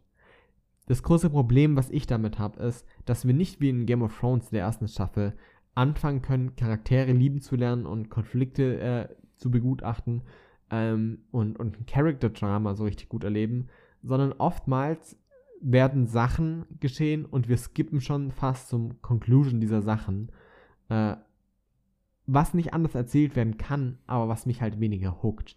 Also zum Beispiel äh, wir enden die letzte Folge damit, dass ähm, Raina äh, recht abgefuckt ist, weil ihr Vater und ihre beste Freundin sie hintergangen haben. Und dann skippen ja. wir jetzt zu dieser Folge, wo sie schon sehr apathisch ist und den sehr, sehr kalt gegenüber ist. Das heißt, es ist schon eine gewisse Charakterentwicklung da gewesen, die wir aber nicht mit verfolgt haben. So seit einem Jahr oder zwei Jahren ähm, ist sie auf schlechten Fuß mit ihrem Vater. Und das ist so eine Entwicklung, ähm, die natürlich so nicht gezeigt werden kann über zwei Jahre, aber bei der ich es spüre, dass ich sie nicht zu gesehen bekomme. Und genauso ist es auch mit dem Kampf. Eben, ich will, ich kann diese zwei Jahre nicht sehen, aber dass sie mir fehlen, ist trotzdem etwas, was mir auffällt. Und damit war die, die dritte Folge für mich die bisher schwächste, auch unter dem Punkt her, dass sie mich halt ähm, einfach enttäuscht hat, weil ich das Gefühl hatte, dass sie die sein wird, die mir am besten gefällt bisher. Und das war so mein, mein erstes Eindruck. Jetzt bin ich gespannt, was du dazu meinst, wie du das siehst. Also, äh, die ersten beiden Punkte, also der Kampf und die Tiere, stimme ich dir zu. Ich finde, das mit den Timescripts, das stört mich nicht. Okay. Also, ich hatte nicht bisher das Problem, dass ich sage, okay, irgendwie, ich sehe Reniere im Garten rumsitzen und ich kann nicht irgendwie ich habe nicht das Gefühl gehabt, dass, dass mir da was fehlt. Also ich finde das bisher, wie es geregelt ist, noch okay. Mhm. So. Also das kann sein, dass es eine Sache ist, die mir vielleicht im Laufe der Zeit nervig vorkommt, aber bisher gab es noch keinen Punkt, wo ich gesagt habe, okay, mich nervt irgendwie eine plötzliche Charakterentwicklung oder ich hätte gern diese zwei Jahre gesehen und ich würde gern mehr Einblicke in die Zeit erhaschen, sondern ja. ich fand es bisher immer so, sie machen irgendwas und ich kann nachvollziehen, dass innerhalb von den zwei Jahren sie halt die ganze Zeit abgefuckt ist und sie sich nie ausgesprochen haben, weil sie da vorher auch nie mit ihrem Dad geredet hat und jetzt halt auch ihre, ihre BFF quasi ignoriert, weil die ja jetzt irgendwie ihre Mom ist, basically. Und so, also das finde ich alles bisher für mich noch passend. Ähm, zuerst auf die, auf die Tiere. Ich fand auch, dass da ein paar Sachen weird aussahen. Was mich am ehesten genervt hat, war die Szene, wo sich das Wildschwein schlägt, weil ja. das Blut sah richtig komisch aus. Das hat mich irgendwie sehr gestört. Also das fand ich so weird, dass die CGI-Sachen so verhältnismäßig schlecht aussehen. Vor allem, weil du am Ende einen Drachen zweiteilten Crabfeeder oh, hast, der fucking awesome aussieht. So, das, das war ja einfach, das war ja nicht CGI, das war wahrscheinlich an den meisten Stellen einfach, Props. Ahnung, wie nennt man das? Maske oder Props, sowas? Props halt, ja. ja. Ähm, das ist ein bisschen so die, so die, die Waage wird nicht richtig gehalten zwischen dem CGI-Niveau und dem Set quasi Niveau. Das finde ich ein bisschen auch schade. Die Drachen auch. sehen ja unfassbar ich, gut aus. Also. Ich, genau, ich finde die Drachen mehr believable als das Schwein. Aber to be fair, das äh, kommt auch äh. daher, weil die Drachen eben etwas sind, was wir nicht kennen. Das heißt, wir nehmen es auch besser wahr, weil es ein bisschen mehr fake aussieht. Weißt du, ich meine? Ähm, Klar, ja. du hast bei einem Wildschwein eher eine Referenz zu einem, zu einem echten ja. Wildschwein. So. ich finde, in den ersten beiden Folgen, wenn du genau auf die Drachen geachtet hast, gab es da auch schon Momente, die ein bisschen yeah. weird aussahen. Das sind aber so Kleinigkeiten. Das ist wie, ich habe vorhin von bei Lost Ollie davon geredet, dass manchmal so eine Figur ein bisschen weird aussieht, vor allem wenn man auf die Beleuchtung ja. oder sowas achtet, dass das irgendwie nicht ganz realistisch aussieht. Das ist eine Sache, das kannst du halt vor allem im Serienbereich nicht umgehen. Du musst ja. halt, du musst halt das äh, Rings of Power Budget haben. Ich weiß nicht, ob das da auch dazu kommt. Ich würde davon ausgehen, dass wenn du Milliarden hast, dass du dann die Leute über Wochen hinweg ransitzen kannst und sagen, hey, selbst, gleich mal diese kleinen Fehler selbst raus. da muss man sagen. selbst dann ist es wahrscheinlich noch gibt es immer wieder Stellen, äh, wo du denkst, schwer. Ja, hm. Genau, also allgemein mit dem technischen Stand und vor allem im Serienbereich, wo alles ja immer ein bisschen mehr gelimitet ist als im Vergleich zu Kino oder so, äh, finde ich, ist es so das Höchste, was du erreichen kannst, basically. Ja. Ne? Bei Lost Odyssey, wie gesagt, hier die Drachen auch, finde ich eigentlich nicht wirklich schlimm. Die Tiere, ich fand den Hirsch, den sie gefangen nehmen, nicht so schlimm. Da hat man es auch gesehen, aber der hat mich nicht so genervt. Das Wildschwein fand ich out of place. Das hat mich sehr erinnert an Lost. Äh, erste Staffel Lost ja. von 2004. Das ist nämlich immer das Wildschwein, was ich denke, weil das sieht aus wie ein schlecht animiertes Wildschwein. Halt das, also, das sind natürlich 20 Jahre Entwicklung zwischen, das sieht viel besser aus, aber so der Vibe ist. Ja, der ähnlich ich, da muss ich aber echt auch dran denken. Ich finde nur, ich glaube, was mich daran so, so sehr stört, ist, weil halt äh, Game of Thrones bisher, was Tiere anging, halt immer, also, ähm, ich hatte bei Game of Thrones in acht Staffeln nie das, dasselbe Gefühl, was ich hier in dieser Folge hatte. Ich kann mich da auch nicht. Und das ist so das Einzige, was mich so ein bisschen stört, weil die Serie hat mehr, Budget, also hat sehr viel Budget. Äh, Man muss halt dazu sagen, dass die viel darum herumgearbeitet ja, haben. Ne? Die Schattenwölfe zum Beispiel war halt so, die haben den halt dann nicht schlecht gezeigt, sondern einfach Hund, rausgekantet aus der Folge. Ja, und Hund und größer gemacht. So. Ne? Ja. Ich, das ist halt das Ding. Ähm, es ist schwer zu vergleichen, aber manchmal finde ich es besser, dann drumherum zu arbeiten, als das zu zeigen, was halt einen rausbringt. Und für mich war es auf jeden Fall so, dass es mich rausgemacht hat, gerade beim Wildschwein, dass ich die Serie nicht mehr erlebt habe, sondern äh, die Serie als Serie wahrgenommen habe. Es ist nicht super ja. schlimm. Es macht diese Folge nicht krass schlecht oder so. Aber es ist auf jeden Fall so, dass mich kurz rausgeholt hat. Weil ich finde es beim Wildschwein so schlimm, weil das ja so ein angespannter Moment ja. ist. Die, der guckt in den Wald, die nehmen sich wirklich viel Zeit, irgendwas raschelt da, du bist so, okay, was kommt da jetzt? Halt und dann kommt dieses leicht enttäuschende CGI-Wildschwein ja, reingerannt und ich war so, okay. Ungefähr, lass nicht zu lange ja. darauf rumhacken, weil das ist jetzt nichts, was die Serie. Ja, es, es war nicht schlimm, ja. okay, das war, ich stimme zu, aber ich fand es nicht schlimm. Ich fand den weißen Hirsch, der am Ende kommt, den fand ich zum Beispiel auch nicht schlecht. Da, da kann ich mich nicht daran, dass der mich gestört hat. Mit dem wird aber auch nicht interagiert. Also da, da kommt kein Blut raus, dass ich was, der rennt irgendwie ein bisschen hinten rum.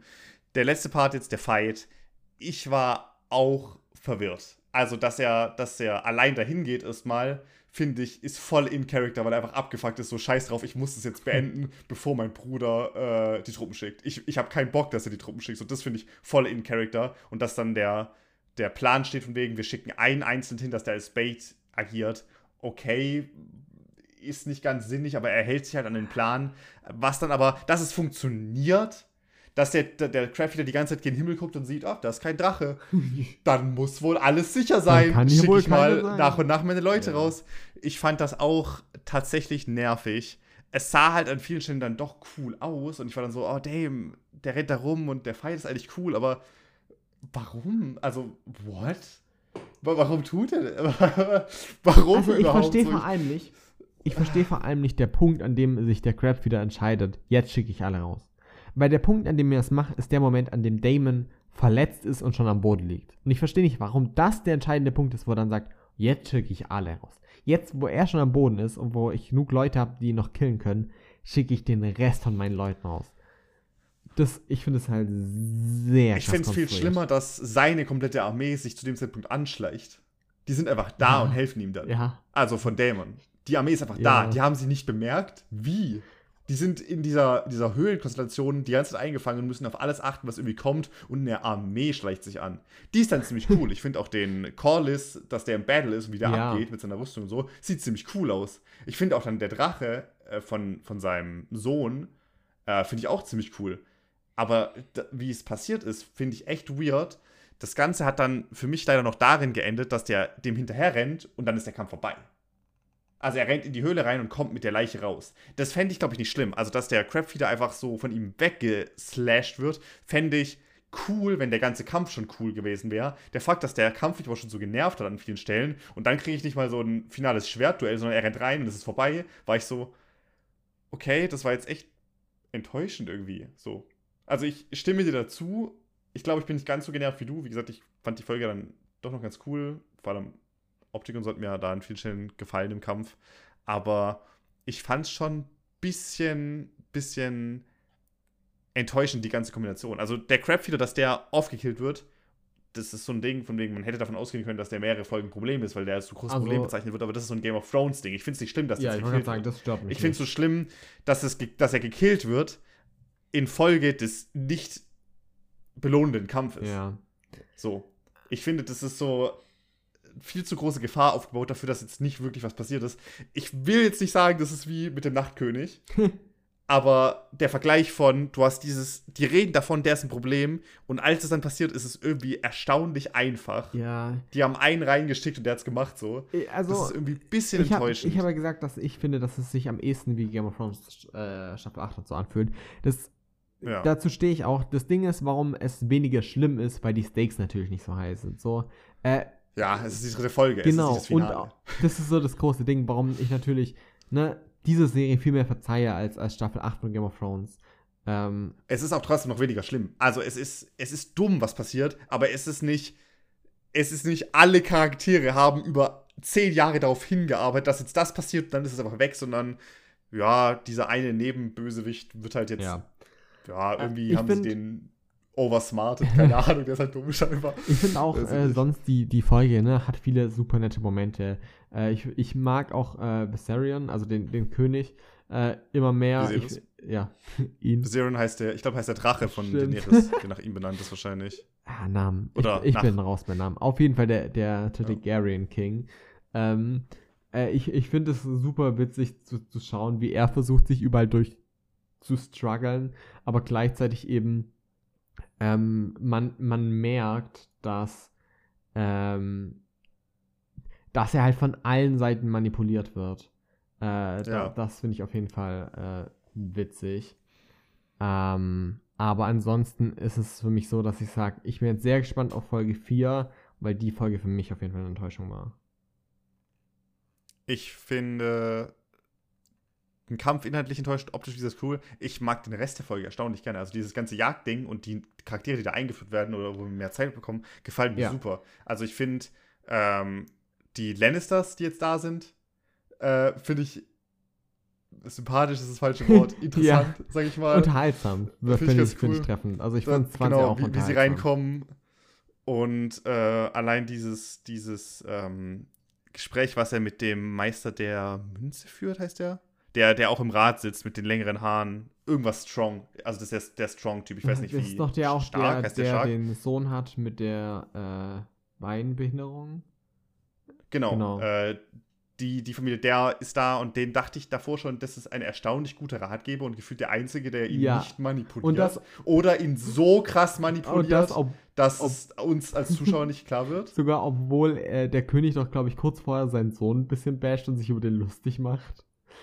Ja, und dann äh, gibt es jetzt in der Folge wieder den Moment, wo er hinkommt und sagt, hey, wegen eurer Tochter, ne, ich habe dann einen Vorschlag und der König ist so, ja, ja. Die, die soll deinen Sohn heiraten, oder? Und er so, nein, actually habe ich einen taktisch guten, wirklich nachvollziehbaren Vorschlag ja. für dich, wie in der letzten Folge auch. Und meine Beweggründe sind immer noch die gleichen, weil in der letzten Folge habe ich dir was vorgeschlagen, was ich jetzt darauf aufbaue, weil ich ein guter Berater ja. bin. Oder wie gesagt, vielleicht stellt er sich auch als absoluter Littlefinger heraus. Ich weiß es noch nicht. nicht. Es könnte sein, dass der komplett abgefuckte äh, Motivation hat im Hintergrund irgendwie. Aber den finde ich zum Beispiel cool, so vom, vom Ding her, wie er funktioniert. Otto fand ich davor schon cool, der bleibt weiterhin sein, sein komplett manipul manipulatives, sein manipulativen Ding bleibt er treu. Da gibt es ja die ja. Szene, wo ähm, Rhaenyra und ihr Dad sich streiten und er kommt rein und ist so, ich habe wichtige Neuigkeiten und kommt so rein und offenbart es so um die beiden quasi. Er sagt basically, haltet mal die Fresse ja. jetzt, ihr seid zu laut so. Ähm, finde ich auch sehr super. Also alles, was da auf dieser Jagd passiert, die, wie die ganzen Charaktere mit interagieren, gefällt mir super gut. Und ähm, meine Lieblingsszene der Folge und eine von den stärksten bisher ist, nachdem Venera das Wildschwein gekillt hat, also der Kill des Wildschweins sah weird aus und ähm, das Blut hat mir nicht gefallen und so, alles ein bisschen komisch. Ich mochte den Talk, den sie mit ihrem Ritter führt da. Mhm. Also die beiden sind erstaunlich sympathisch und ich glaube, die haben ein bisschen was füreinander übrig, wo sie danach zurückkommt und sie ist komplett blutverschmiert. Ihre, ihre weißen Haare sind quasi blutgetränkt ja. und sie ist so, als hätte sie gerade den Kampf ihres Lebens gehabt. Dann trifft sie noch diesen weißen, ähm, diesen weißen Hirsch, der, der als das Zeichen für Königlichkeit und sowas in der Folge offenbart wird und gesagt wird, hey, guck mal, der Hirsch ist das, was den König ausmacht, so das, das passt alles. Und sie trifft den und es, es zeigt alles dafür, dass sie theoretisch Königin sein sollte. Und kommt rein und alle gucken sie an und sie läuft so richtig mit dem ja. Bad Bitch-Blick durch diesen ganzen Ding durch und hat dieses tote Wildschwein und ihr, ihr Vater sitzt da in der Ecke, trinkt seinen Wein und ist so, hey, ich hab's geschafft, einen Hirsch zu töten, ich, den vier Leute festgehalten sagen, haben. Ich finde allgemein das Visual Storytelling in der Folge sehr stark. Also vieles ja. wird visuell sehr, sehr cool gezeigt. Zum einen eben ne, die, die Metapher dahinter, wie eben der Vater zehn Leute diesen Hirsch ver, äh, festleben lässt und dann und er es trotzdem schafft, ne, den zu killen und mehrmals äh, angreifen. Hier auf der anderen ha Hand äh, des Wildschwein alleine killt und dann dem weißen Hirsch begegnet. Ähm, aber auch, dass der Vater eben, also nicht nur gestruggelt hat, sondern auch äh, Bedenken hatte und den Hirsch eigentlich nicht killen wollte zu einem gewissen Grad. Äh, also es wird sehr viel metaphorisch und, und auch äh, visual sehr gut erzählt. Ähm, ich finde die Folge auch nicht schrecklich, ne? Das ist auf jeden Fall nicht der Fall. Ja. Äh, es ist für mich eher so ein. Ich, ich hätte mir gewünscht, dass ich richtig Bock auf diese Folge, oder dass die Folge mir richtig viel Spaß macht. Und es war nicht ja, der wenn, Fall. wenn der Kampf nicht so weird gewesen wäre, ja. wäre das die beste Folge ja. bisher gewesen. Weil ich finde davor den, den ganzen Dialogpart super und optisch dann den Kampf auch cool. Der, ist, der hat nur so, so einen bitteren Beigeschmack die ja. ganze Zeit. Ja, das trifft. Das ist das Problem, was die Folge so runterzieht. Aber ja, ich, ich mag theoretisch auch die, die Parallele am Ende, dass er eben, äh, Dämon am Ende, auch dieses, die, der hat ja auch die weißen Haare und dieses komplett blutüberzogene. Ja. Und er sieht basically aus wie äh, seine Schwester. Nee, Was? nicht äh, Schwester, Cousine? Das ist nicht Schwester. Cousin, äh, ich weiß Nichte, nicht, seine Nichte. Auf, wie, genau, wie Rhaenyra sieht der halt aus. Die haben beide dieses, wir sind so die Macher, wir, ja. wir ziehen durch. Ne? Und im Gegensatz ist Viserys halt der überhaupt nicht irgendwie vorankommt. Das heißt auf jeden Fall, dass die beiden da relevant mit am Start sind. Und was ich ebenfalls super stark fand, war äh, das Gespräch vor dem Lagerfeuer, wo Viserys mit seiner Frau redet. Das sah ja. super cool aus, weil du halt die beiden Silhouetten hast und dieses riesige Feuer im Hintergrund. Und dieses ganze Gespräch, ähm, der ganze Dialog zwischen denen, finde ich super stark, weil er ist so wirklich am Verzweifeln. Er weiß nicht, was er mit seinem Leben anfängt. Ja. Er ist gefühlt einfach, das alles, das ganze Königreich bricht über ihm zusammen und sie ist da, ist so ein bisschen auch, schubst ihn so in diese Richtungen, was sie von ja, ihrem Dad mitbekommt, glaube ich. Ich auch sehr. Ist aber trotzdem, sie hat auch was für ihn übrig. Wir wissen ja, dass sie ihn ja offensichtlich auch irgendwie mit ihm einfühlen kann und so. Die hat sich ja bisher nicht als manipul manipulatives etwas genau. herausgestellt, sondern eher so, sie hat wirklich auch Interesse an ihm und ist so ein bisschen der Zwiespalt und ähm, dass sie ihm da auch so im, im Dialog, also, also wirklich von der Position her und im Dialog quasi nahe kommt vor diesem Feuer. Ähm, sie spricht ihn ja, glaube ich, dann auch als, als einzige Person vermutlich einfach direkt mit dem Namen an, weil sie das ja auch darf. Ja. Die anderen müssen ja ihn als mein König oder sowas ansprechen. Und ich glaube, sie fängt damit auch, auch an, aber endet halt dann mit, hey, Schatz, Viserys. Ich glaube, sie sagt nicht Schatz, ich glaube, sie sagt Viserys. Ich weiß nicht mehr genau, was sie sagt. Aber mir ist auf jeden Fall aufgefallen, dass ich den Dialog super fand und das sah halt auch super ja, cool aus mit Ihre Entwicklung so. war auch spannend, also, weil eben sie äh, zuvor eben noch vom Vater ähm, so ein bisschen gemacht, hey, jetzt musst du dafür sorgen, dass dein Sohn auch der König wird. Und sie sich dann zu einem gewissen Grad dagegen entscheidet, äh, entscheidet und eben einen echt gemeinten Rat. Sie ist ein bisschen auch auf eigenen Füßen, ja. Also sie wird, ja. wird schon von ihrem Dad doch ja, gelenkt, aber Fall. sie steht doch ein bisschen auf eigenen Füßen.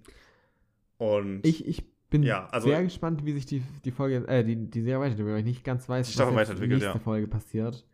Ähm, es wird ja weiter um den Konflikt auf jeden Fall gehen mit Damon, weil eben äh, der Krieg ja jetzt vorbei ist. Und was daraus die Konsequenzen jetzt sind, bin ich gespannt. Die, der wird da unten vermutlich jetzt ein recht ordentliches, großes Stück an Macht und Land haben und sich dann wohl eher auf den, auf ja, mal schauen, mal schauen.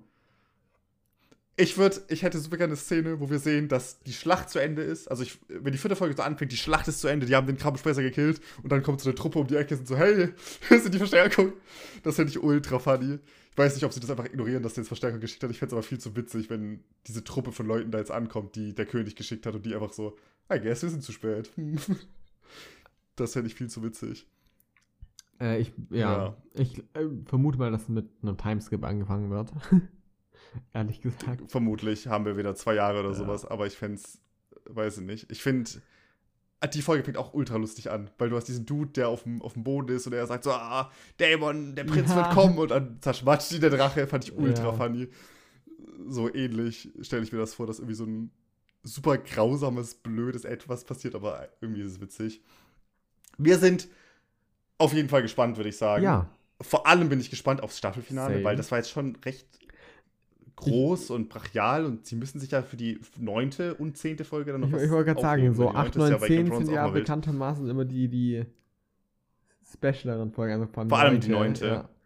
Ja. ja, das bin ich sehr gespannt, was sie da machen, wenn sie schon recht groß anfangen. Also, wir bleiben gespannt in den nächsten, was sind das so, fünf, fünf sechs Wochen ja. oder so, bis wir zum Finale hingehen. Ansonsten, wenn du da nichts weiteres hinzuzufügen hast, würde ich sagen, ich hoffe, ihr bleibt auch gespannt auf die nächste Folge nächste Woche, die Bärenbrüder. Und ansonsten würden wir uns vermutlich gleich ja. verabschieden und euch noch eine schöne Woche wünschen oder einen schönen Anfang der Woche. Wie sagt man das? Mhm. Je nachdem, wann ihr hört. Macht's schönen Anfang der Woche, schöne Mitte der Woche oder schönes Ende der Woche. Also, bye bye. Ciao.